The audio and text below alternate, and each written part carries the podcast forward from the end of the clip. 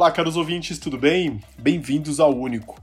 Eu sou Ricardo Rosseto e neste episódio vamos falar da atuação jurídica pro bono do nosso escritório e discutir a importância da advocacia de interesse público em um país com tantas desigualdades sociais como o Brasil.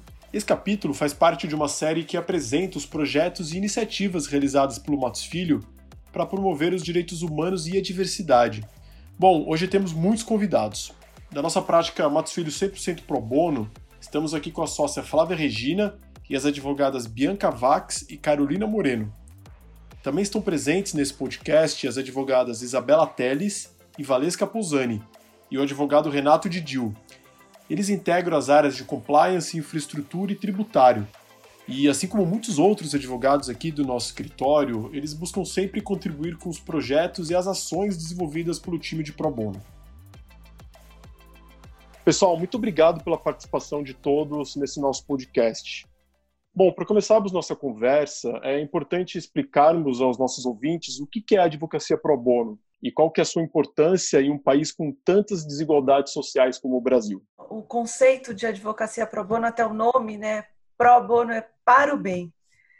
Então, é você oferecer aquilo que, no nosso caso, a gente faz de melhor, que é oferecer serviços jurídicos de forma gratuita àqueles que não conseguem acessar o sistema de justiça. Né? Então, num país como, como o Brasil, que a gente tem uma desigualdade latente e que uma grande parcela da população não acessa o sistema de, de justiça como um todo, a advocacia pro bono vem para ajudar essas pessoas de alguma forma, né, a acessarem a justiça, a conseguirem ter os seus direitos reconhecidos uh, e minimizarem aí uh, suas dificuldades.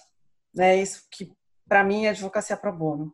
É, acho que é muito interessante que a gente vê como o, o Matos Filho vai avançando nessa compreensão né, de advocacia pro bono e amadurecendo.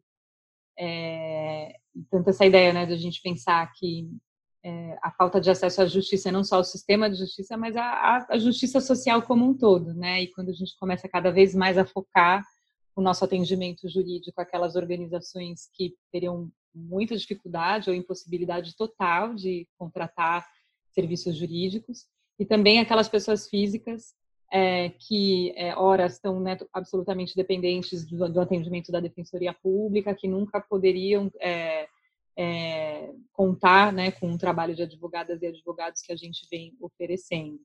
Então, é, talvez a gente tenha essa contribuição de né, é, fazer com que essa assimetria que é tão profunda no Brasil é, possa ser né, contar com uma contribuição privada, né, algo bastante inova inovador, bastante desenvolvido em outros países, mas no Brasil até pouco tempo bem incipiente.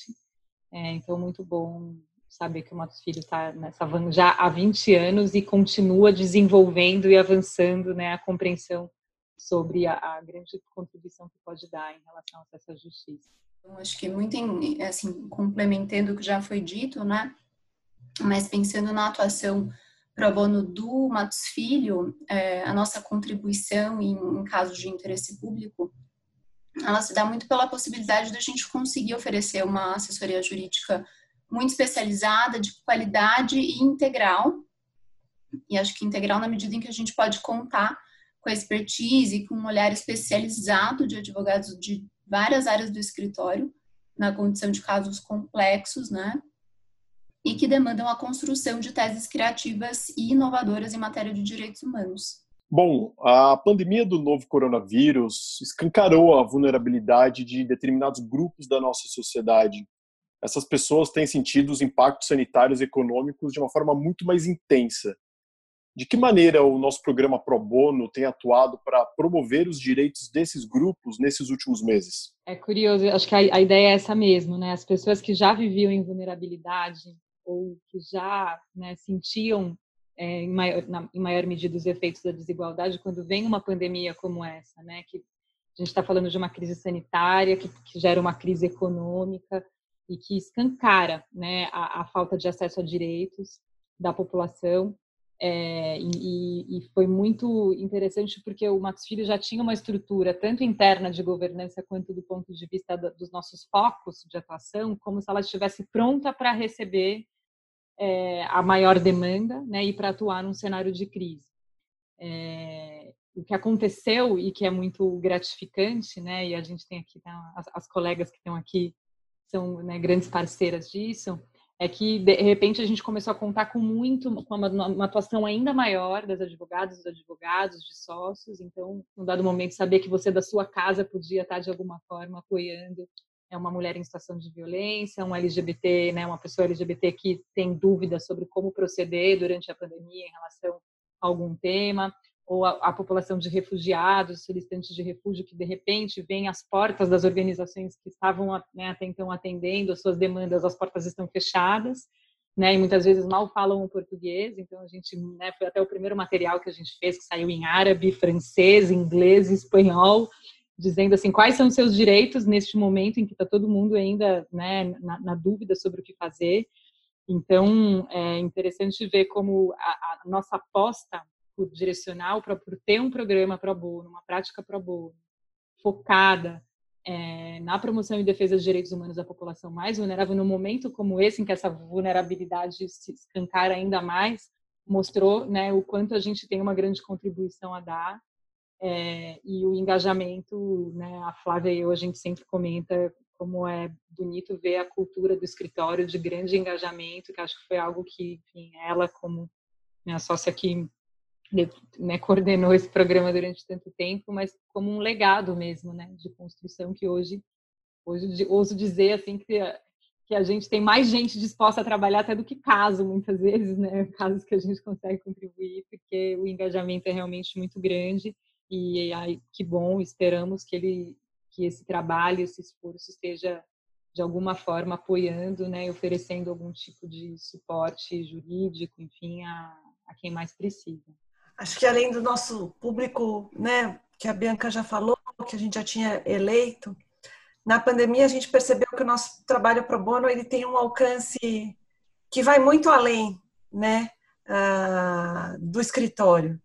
Vai muito além do, do, escritório quando eu falo assim da cidade de São Paulo, do estado de São Paulo, ou onde a gente tem as nossas filiais Rio de Janeiro e Brasília. A gente conseguiu ajudar a estruturação de projetos ah, para cestas básicas no Rio Grande do Sul, ah, no Nordeste.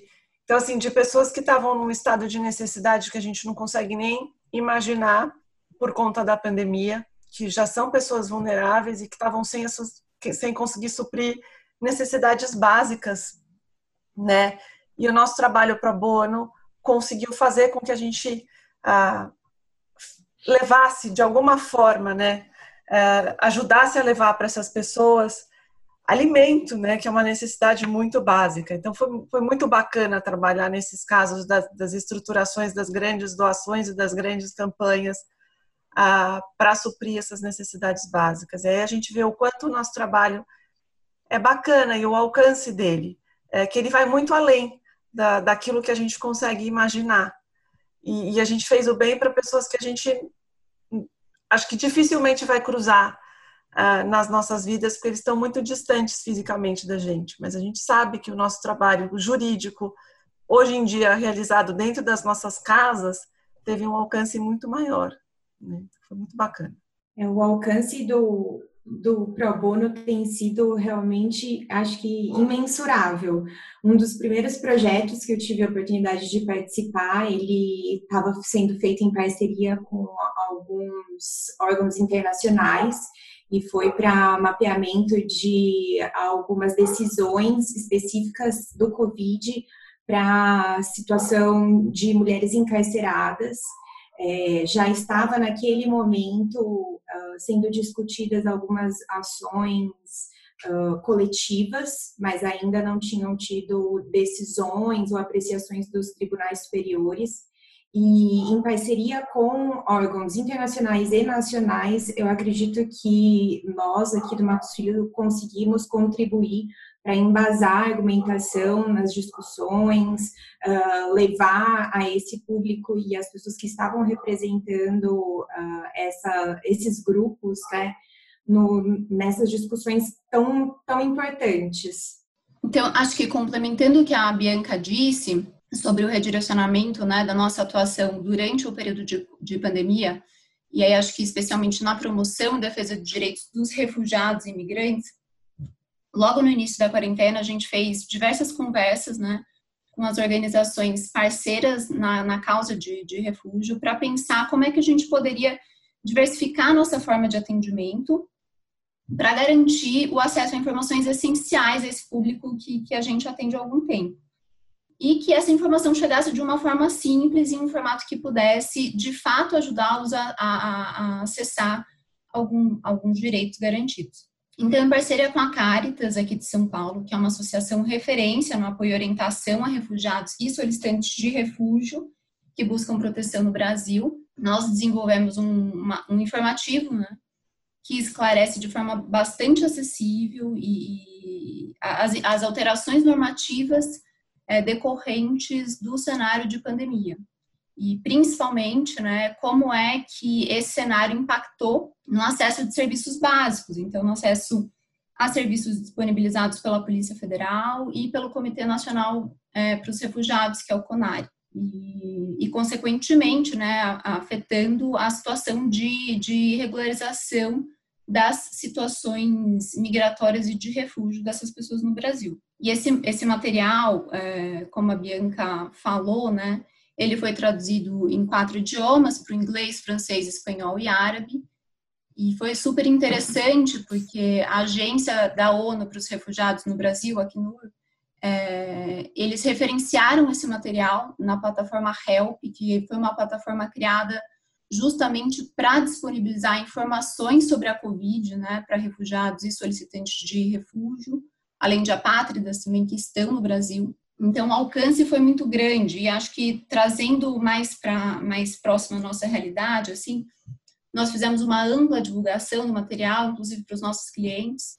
E, e um, um, belo dia é, eu recebi uma ligação de uma solicitante de, de refúgio venezuelana que nós atendemos aqui pelo escritório, dizendo que depois de receber uma negativa para acessar um, um, um, benefício da assistência social, ela, por conta né, da, da, alegação de que o Registro Nacional Migratório dela, que é o documento de identidade no Brasil, teria vencido e que, portanto, ela não poderia acessar o benefício, ela mostrou o nosso informativo com a portaria interministerial da Polícia Federal, dizendo que o prazo de validade dos documentos vencidos durante a pandemia estaria prorrogado. E, e com isso conseguiu é, ali fazer com que a pessoa compreendesse, né, que, que, de fato o documento continuaria válido e acessou o benefício. Então, é, acho que acho que ilustra bem o, o poder desse, desse gente, material. Isso pra gente é tipo um deal, é fechar o deal, sabe? exatamente, exatamente. E pegando o gancho aí, só para fechar aqui um, um, uma conclusão, acho que é, esses exemplos, né, na, na, minha visão, acho que assim, o, o, escritório sempre foi muito pioneiro nesses atendimentos pro bono, todo mundo sempre foi muito engajado, e, e o que eu vejo é, quando a gente tem uma crise dessa, e, e assim, é uma crise, é uma pandemia que ninguém esperava e, e acho que nunca antes vista, né? Assim, é, e, e, ninguém esperava, ninguém sabia qual seria a magnitude.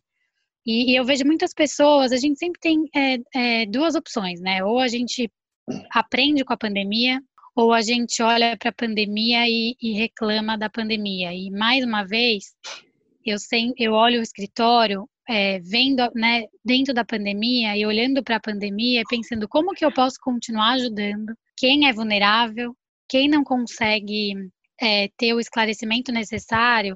E quando a gente tem é, essa situação de pandemia, as pessoas que são vulneráveis, elas ficam muito mais vulneráveis.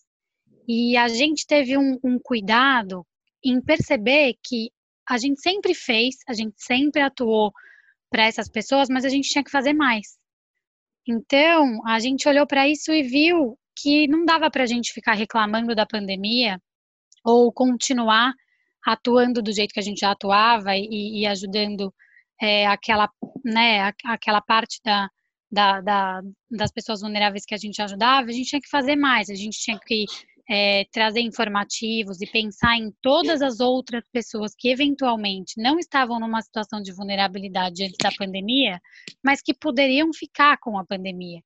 Então, eu, eu, eu vejo muito essa, esse olhar sempre do pro bono de se preocupar é, se a gente está cobrindo é, todos os elementos que a gente poderia cobrir e se a gente está conseguindo atingir o máximo de pessoas vulneráveis que a gente pode atingir, pensando claramente é, quais são as suas desigualdades, para a gente poder atingir ali é, o ponto certo. E acho que a gente, com esses exemplos que a gente está dando aqui, a gente consegue ver um sucesso grande é, em todas as ações que a gente fez, faz e, e pensa muito é, em continuar fazendo, mesmo pós-pandemia. E o que eu vejo também é que a gente já tem foro de discussão é, no pro bono de como que vai ser o novo normal, né? O que, que a gente pode continuar fazendo para as pessoas no pós-pandemia e essas pessoas que não estavam em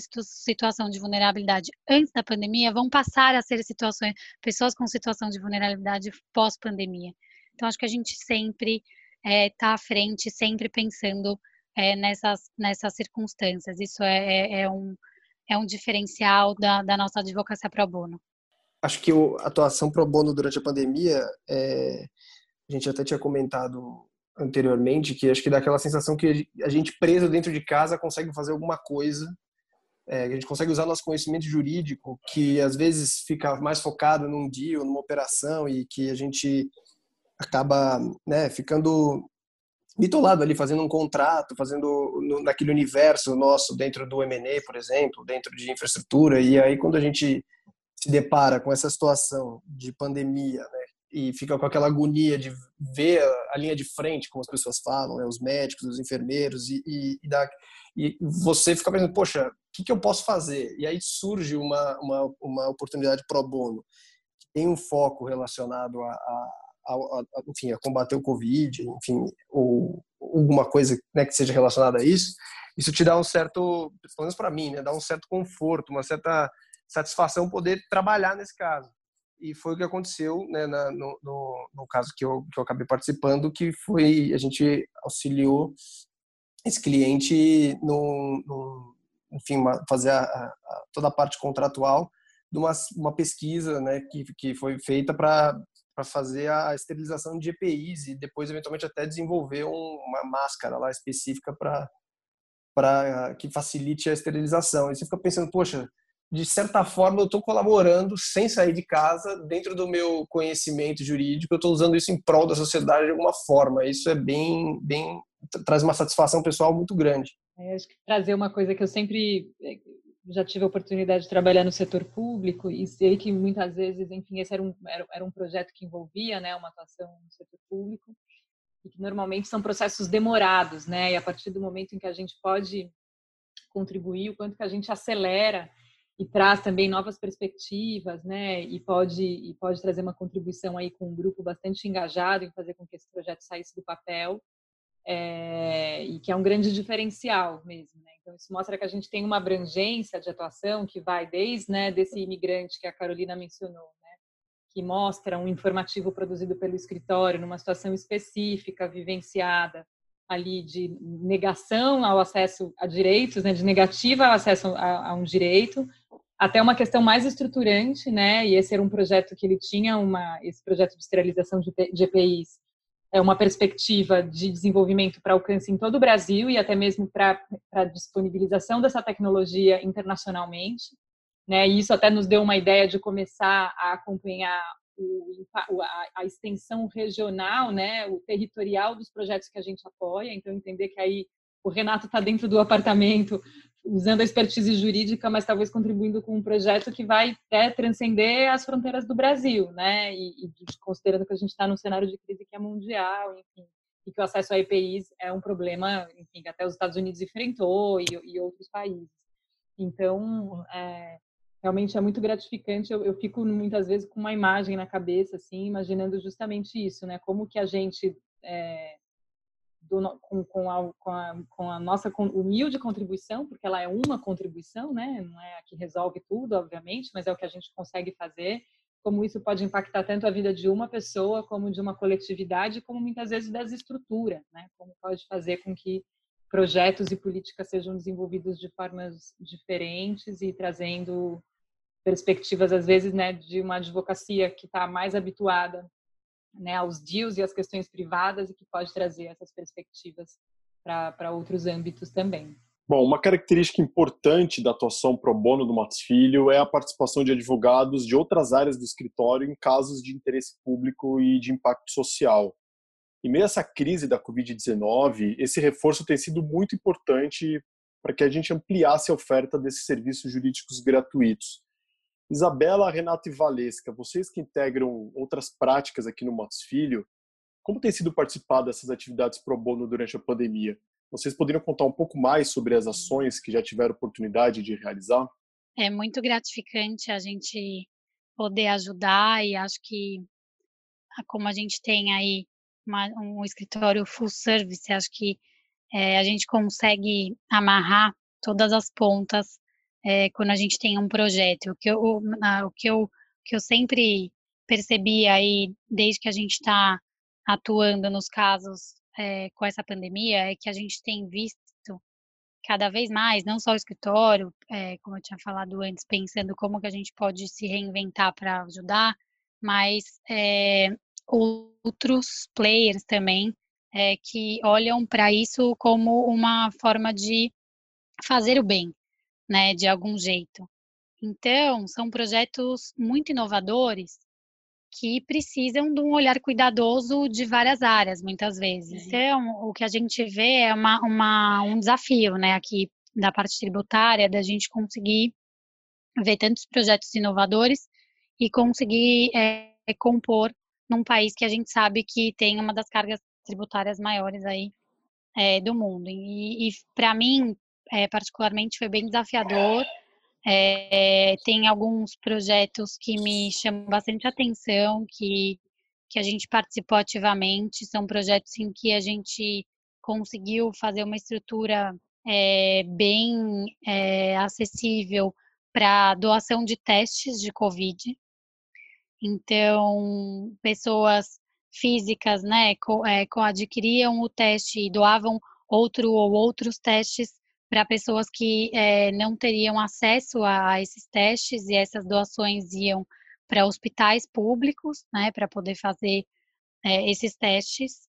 É, um, um, outro projeto também que a gente atuou em projeto de doações, seja de máscaras para uso geral, máscaras para uso hospitalar e também de EPIs, né, que a gente viu aí é, notícias e no contexto dessa pandemia, como que a situação do, dos próprios profissionais da saúde que estavam ali na linha de frente, nos covidários, né, que eles chamam, que estava é, com uma escassez aí do, desses EPIs, então a gente também conseguiu contribuir é, com esse acesso maior a, a esses, esses materiais para que eles pudessem continuar nessa linha de frente com toda a segurança necessária. Então, esses são alguns dos projetos é, emblemáticos que, que a gente participou. É, inclusive, tem um que eu achei muito legal, tem um apelo muito, muito bonito, que é a gente pensar nas, nas crianças, né, no, nos estudantes de escolas públicas que se viram é, numa necessidade de se adequar de alguma forma que às vezes eles nem saberiam como, é, nas aulas online. Então, a gente é, participou de um projeto em que a gente é, tem doações de tablets, de celulares e de notebooks para essas crianças poderem, né, os crianças ou estudantes da rede pública poderem é, acompanhar essas aulas online com essas ferramentas que muitas vezes é, as pessoas têm dois tablets, três celulares e dois deles ficam na gaveta e a gente não lembra mais. E a gente consegue lembrar nessa, nessa época que tem muita gente que faria um uso é, muito bom e essencial desses, desses equipamentos que para a gente já não a gente já não usaria mais. Então é, esses são alguns dos projetos que a gente ajudou aqui que são emblemáticos para mim que eu estou lembrando aqui nesse momento. É, o que eu ia comentar, que, que, que é bem emblemático também, é, é, a gente sabe, a gente já discutiu, inclusive no, no, no, episódio anterior do podcast, ficou bem claro que essa questão social e, e o pro bono está bem enraizada na cultura do escritório. E, mas a, no, no caso específico que eu participei, né, daqui do, do pro bono, foi essa, que foi essa do, dos EPIs, é, eu coordenei o, o, alguns outros advogados de outras áreas para preparar esse documento. Né? A gente, eu, eu, ajudei basicamente na elaboração do documento final, mas várias áreas participaram. Então, você via lá o pessoal de PI, de, de Life Science, de Compliance, o quanto, quanto eles estavam se dedicando assim, e, e com satisfação para conseguir colocar aquele documento em pé no, enfim, no, no prazo mais rápido possível para efetivamente colaborar de alguma forma com, com essa situação que a gente está vivendo. E acho que isso é muito gratificante, assim, saber que você trabalha numa instituição onde tem pessoas que, que comungam dos mesmos ideais que você e que se preocupam com a coletividade dessa forma. Acho que isso é muito legal. Bom, da, da minha parte, acho que eu consigo falar um pouco do que a Valesca comentou, que são os projetos, e também unir com o que o Renato comentou agora com a gente, uh, sobre as oportunidades que são dadas pelo escritório para a gente participar. Uh, esse, esse projeto pro bono, uh, essa área já é consolidada no nosso escritório, então as atividades desempenhadas durante esse período da pandemia, elas certamente se intensificaram, uh, mas já existia uma organização, uma consolidação, então a gente vê do time de pro bono uma organização, um preparo para estruturar e para selecionar as pessoas para para participarem desses projetos já muito sedimentada. E é realmente uma grande oportunidade para todos nós, advogados, é, das nossas práticas, de transitarmos e conhecermos novas pessoas é, no desempenho desses projetos. Com o Renato, eu tive a oportunidade de trabalhar nesse tema de cooperação técnica, que foi no começo da, da pandemia, e esse termo tem se estendido. A gente vê que o cliente continua mandando e-mails, trocando informações, é, querendo saber, tirar algumas dúvidas. E com a Valesca também tive a oportunidade de trabalhar na elaboração de termos de doação e aí cada um traz da sua da sua carga, da sua bagagem um pouco para contribuir para cada projeto. E esse casamento tem sido, acho que, muito satisfatório e, e realmente agrega ao sucesso do Pro Bono no escritório, porque a gente uh, tem, tem oportunidade de, de lidar com novas pessoas, conhecer novos olhares, e a gente traz isso também depois para o nosso dia a dia coisas que a gente aprende no pro bono também são trazidas para aprimoramento profissional e, e, também pessoal, né? Em saber que a gente está contribuindo para esse momento com, com demandas tão importantes. É, fora esses, esses projetos que foram específicos para clientes, eu ainda tive oportunidade de trabalhar com o pessoal em, na elaboração de cartilhas, uma delas foi para o público LGBT, como eu fico sediada aqui em Brasília, a gente tem um, um time um pouco menor. É, nós nos reunimos para levantarmos as informações de delegacias e locais onde esse, esse público poderia procurar e tirar suas dúvidas e também questionamentos e projetos, uh, como eu tinha mencionado, com contribuições internacionais que foi o Women in Prison, que a gente fez o levantamento das decisões, uh, tanto nacionais como internacionais, as demandas que estavam sendo apresentadas nos, nos tribunais superiores, uh, e acompanhamos alguns dos julgamentos para levar mais informação, é, para levar uma, um pouco do, que, do nosso conhecimento e, e agregar a, aos advogados que estavam representando ações coletivas desses para as mulheres principalmente. É isso. O nosso escritório é pioneiro no exercício da advocacia pro bono no Brasil. Falamos sobre isso, inclusive, no primeiro episódio dessa série especial sobre o ecossistema social do Matos Filho. Desde 1999, temos um compromisso com a ampliação do acesso à justiça e a promoção dos direitos humanos no país. Bom, Flávio e Bianca, quais são as frentes de atuação do nosso pro bono atualmente? E nesses últimos 20 anos de atendimento gratuito às organizações da sociedade civil, quais foram as principais realizações alcançadas? Hoje a Bianca pode até falar melhor sobre a nossa atuação, né, as nossas, as nossas temáticas uh, em relação às pessoas físicas. A gente divide uh, em quatro grandes eixos, né, que são os apoios uh, ao direito das mulheres, à população LGBT, a refugiados e a questão de direitos étnico-raciais e, por fim, tem a questão prisional. Além disso, tem a questão do fortalecimento da sociedade civil, que a gente mencionou ah, numa outra pergunta, e a cidadania, né, projetos de cidadania. Acho que nesses, ao longo desses 20 anos a gente conseguiu alcançar muitas coisas. Né? Acho que o pioneirismo do escritório ah, fez com que outras sociedades de advogados percebessem a importância de doar aquilo que a gente sabe fazer melhor, né? que é doar serviços jurídicos para quem não consegue acessar. Então, hoje, quando você olha uh, em volta, pelo menos aqui em São Paulo e, e, outros, até outros centros também, você vê várias, vários escritórios de advocacia, várias sociedades de advogados que se preocupam com a questão pro bono, uh, que fazem algum tipo uh, de advocacia de, de interesse público, se é que a gente pode chamar assim, aqui no Matos Filho, então, com certeza a gente faz advocacia de interesse público.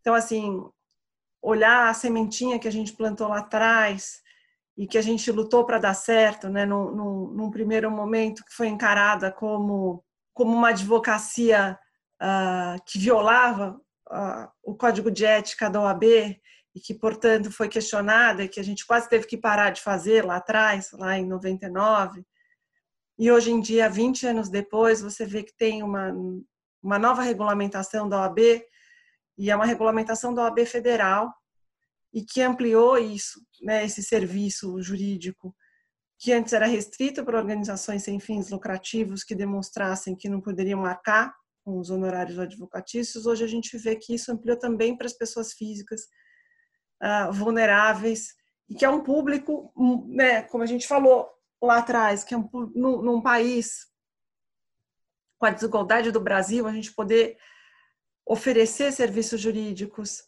ah, para esse, esse público que não consegue acessar ah, o sistema de justiça, que não consegue acessar seus direitos básicos, é, é fantástico. Acho que assim, esse, esse é o grande avanço. Né? Outro dia a gente estava até falando para um grupo e eu contei a história de uma de uma cliente pro bono nessa nossa que foi uma das, dos nossos primeiros clientes pro bono aqui em São Paulo era uma organização uh, que trabalha no apoio à saúde e, e defende direitos de crianças que têm uh, câncer infantil e ela falava assim que o trabalho do, do Matos Filho dava força para que elas voluntárias pedissem para as crianças e, estender os seus bracinhos, eu sempre choro quando, quando eu lembro disso.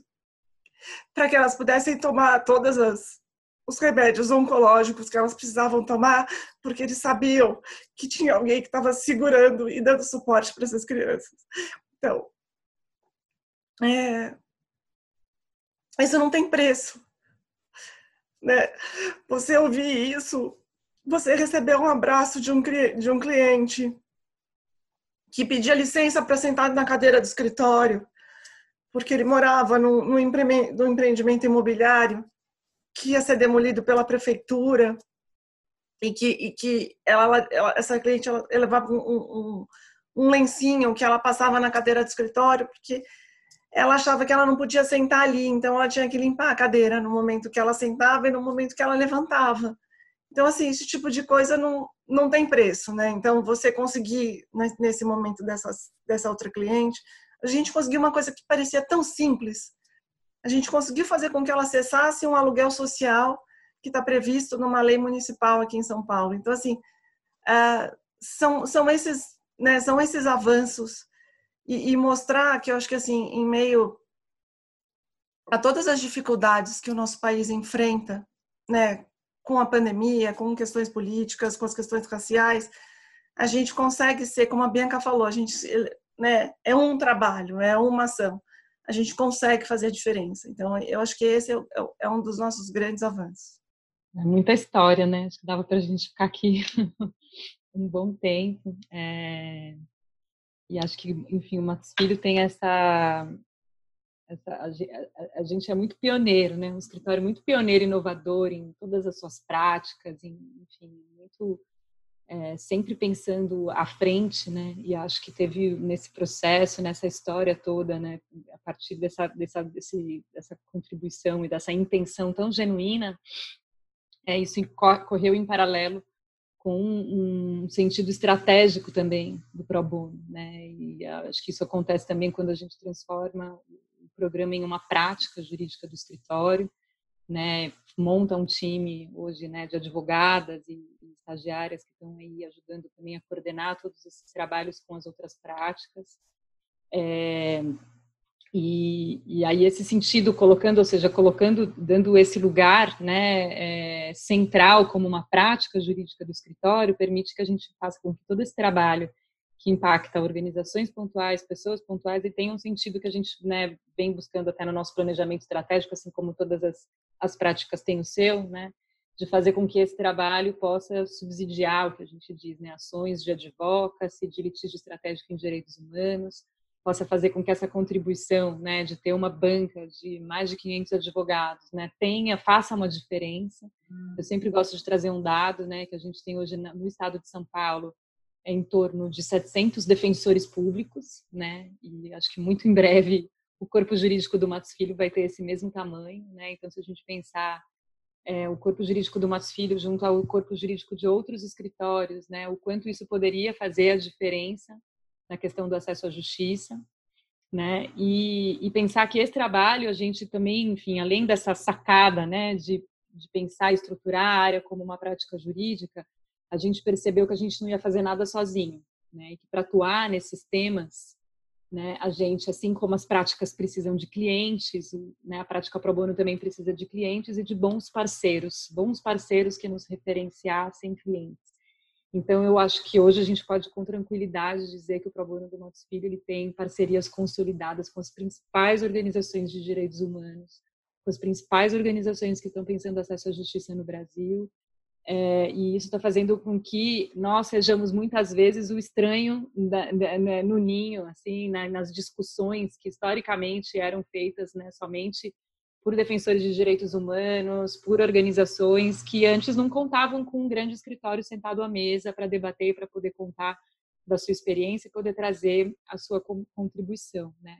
Então isso é muito gratificante saber que esse é um trabalho feito com muita seriedade, com dedicação, consistência e que ele tem ele, ele tem essa esse mito, né, é, é, fundador no sentido de, né, de um coração que está ali colocado de cada advogado, de ter todas essas histórias como a Flávia né, se emociona e faz a gente se emocionar agora, contando dessa história, dessa origem, né? E que, e que bom saber que isso que começou lá há 20 anos, hoje tem aí é, um, um escritório inteiro levando adiante, né, com muita dedicação. Eu sempre gosto de contar, porque acho que é como hoje eu estou à frente né, da coordenação alegria que é cada vez que a gente solta um caso pro bono, mas é porque a nossa caixa de entrada não para de receber gente. E aí eu fico pensando, eu falo, só pode ser maluco esse pessoal, porque tá todo mundo cheio de trabalho, mas ainda assim querendo pegar mais, querendo fazer mais. E é de madrugada, e é à noite, e é vamos fazer, e vamos ajudar, e vamos ajudar. Então isso pra gente é uma alegria tremenda. Brinco, a gente brinca lá na prática que se você tá meio desanimadinho, basta soltar um caso pro bono que o dia vai ficar feliz novamente. Bom, eu queria encerrar nossa conversa com uma reflexão de vocês sobre a evolução da legislação e das práticas de direitos humanos no Brasil nos últimos anos. Quais vocês acham que são os principais desafios para essa pauta nos próximos anos e de que maneira a advocacia de interesse público pode contribuir para o seu fortalecimento? é, é difícil, né? Porque quando a gente fala de direito, até brinco quando a gente vai fazer audiência de custódia, fala assim, ah, a gente faz o, atua no direito dos manos, né? Que gente vai atender preso em flagrante e uhum. direitos das mulheres e agenda dos direitos LGBT, da questão étnico-racial agora, né? Então a gente está falando de uma agenda obviamente muito ampla, mas é, eu, esses dias eu pensava, né, é, como a gente vê crescentemente, por exemplo, organizações da sociedade civil, e acho que aí a gente tem uma prática até né, no escritório integralmente dedicada a esse tema, e é uma frente do Pro Bono também, como crescentemente as organizações querem participar é, de ações no judiciário, né? E por que que a gente tem isso? Então, assim, acho que muito mais do que fazer em retrospectiva, eu vou pensar em termos de projeção, né? Do momento que a gente vive. Então, acho que num cenário em que a, a, as disputas por direitos, né? A luta por direitos, ela hoje está bastante presente no judiciário. A gente tem tem, né, enfim, é, é um, há uma, uma, análise de que a gente tem um recrudescimento de políticas públicas sociais, né, diante do, do contexto atual, no contexto atual, e que muitas das pautas de direitos humanos, e ainda mais é com a maior né, é, consciência sobre a importância da diversidade, né, de que grupos de direitos específicos sejam garantidos, que o acesso ao judiciário por aquelas organizações que normalmente iam fazer suas ações de advocacy junto ao Poder Executivo. Né? Eu, inclusive, tenho muito dessa trajetória. Então, há institutos de políticas públicas, organizações da área da infância, juventude, é, de mulheres, que sempre buscavam fazer valer os seus direitos nessa relação com o Poder Executivo. Hoje, muito dessa dinâmica passou para a relação com o Poder Judiciário. E é crescente o número de organizações que buscam se capacitar e entender como que elas podem né, agora mesmo que a gente, a gente já teve a oportunidade, felizmente, de apoiar algumas organizações com pedido de amicus curi, é, no STF, aqui no TJ em São Paulo, é, organizações que querem entender como que elas podem tomar parte desse debate. Para isso, a presença do advogado é fundamental, né, e para isso a expertise jurídica é fundamental. Então, eu ouso dizer que a, gente, é, entre avanços e retrocessos, eu acho que é avanço, sobretudo, nessas pautas que a gente escolheu trabalhar, né? Então, a agenda dos direitos LGBTs, a questão das mulheres. Hoje a gente tem uma consciência muito maior sobre os direitos das mulheres né, no Brasil. É, a questão racial que agora, enfim, está emergindo, né, diante de um episódio tristíssimo que aconteceu nos Estados Unidos, ela emerge em todo mundo e e aí eu falo assim, não é à toa, não é uma coincidência que a gente já tinha previsto que o escritório já veio adotando uma série de ações na área racial e que tem uma frente do nosso pro bono que é voltada aos direitos étnicos raciais, né? Porque a gente já identifica ou já vem identificando essas como demandas de direitos humanos latentes que precisam crescentemente de suporte jurídico, né, em parceria. Então, eu aprendi com uma, uma colega que é professora da GV, quando a gente falava sobre a prática pro bono, ela, ela eu sempre conto essa história, ela dizia assim, vocês precisam identificar se vocês querem fazer uma advocacia AM ou FM. A gente está aqui num podcast, que é meio rádio, né? Aí eu falei assim, mas AM ou FM? O que, que você está querendo dizer com isso? Assim, AM é atrás dos movimentos. FM é à frente dos movimentos. Eu falei, mas como assim? Ela falou assim, o advogado, né, o papel daquele que quer apoiar a, a, os direitos humanos, ele pode oferecer suporte, ele pode estar atrás das organizações, atrás das grandes pautas, oferecendo todo o suporte, toda a estrutura jurídica para que essas para que esses direitos sejam conquistados, para que essas lutas aconteçam, né? E olha, a gente tem essa estrutura é, muito bem consolidada, né? Então, quando a gente produz pesquisa, quando a gente monta uma estratégia no judiciário é, para que aquela organização possa trazer a sua expertise né, numa demanda, é, quando a gente judiciário ou entra com uma ação civil pública ou está pensando no mandado de segurança, assim, tudo isso que requer essa expertise jurídica, mas para fazer avançar é, essas questões de direitos humanos, que a gente tem organizações de referência e, e, e felizmente estamos fazendo boas parcerias com elas, como eu já disse. Né? Então, acho que a gente tem é, muito trabalho pela frente, né? muita coisa para contribuir, e, e, que bom que temos aí um escritório tão engajado tão, né? e, e, e, tão disposto a, a apoiar. Acho que complementando o que a Bianca trouxe, acho que o Brasil, desde a Constituição de 88, uh, ah, vivencia uma, uma evolução na legislação, né, na defesa de direitos humanos. Então, você tem a Constituição de 88, você tem a Lei Maria da Penha, você tem o ECA, que é o Instituto da Criança e do Adolescente, você tem o Estatuto do Idoso. Então, você tem muitos mecanismos jurídicos que já estão estabelecidos, que já estão aí no sistema.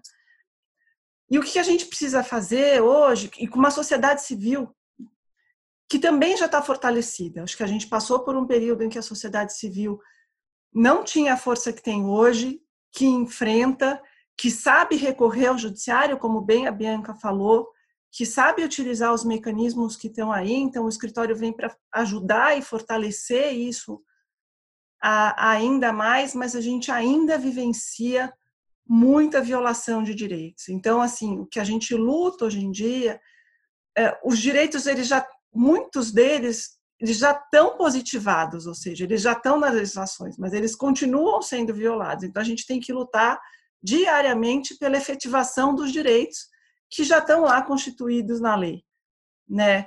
Ah, eu acho que esse é o nosso grande desafio hoje em dia. O Brasil ele não tem uma carência de legislação na defesa de direitos, eu, eu, essa é a minha visão, pelo menos.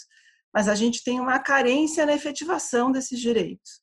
E a gente está vivendo um, um, um, momento em que isso está acontecendo, né? A violação de direitos é uma coisa que acontece constantemente, está acontecendo no dia a dia das pessoas. Então, sejam regiões do Brasil, a gente, e a gente tem que lutar dia a dia. Então, é, é interessante de se ver que a sociedade civil ah, não esmorece, né? Que a gente tem hoje um judiciário que reconhece o seu papel e, e, e apoia, né? E entende, não vou dizer que entende na, na, na totalidade da essência, mas que entende que existem essas leis e que hoje conseguem julgar de maneira adequada muitos desses pedidos que passam pelo Supremo Tribunal Federal. Então, acho que a gente sim, tem desafios que são cotidianos e constantes, mas que a gente já avançou muito na luta de direitos no Brasil.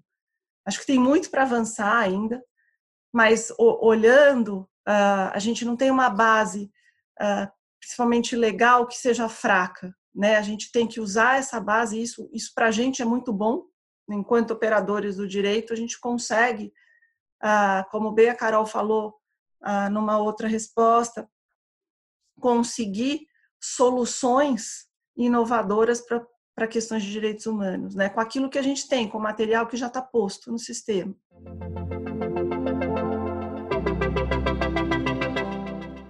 Este foi o Único, o podcast que reúne os especialistas do Matos Filho para analisar os temas jurídicos mais relevantes da atualidade para mais informações relevantes para o dia a dia da sua empresa ou organização social, acesse nosso portal de notícias. O endereço é matosfilho.com.br/único. Até o próximo episódio.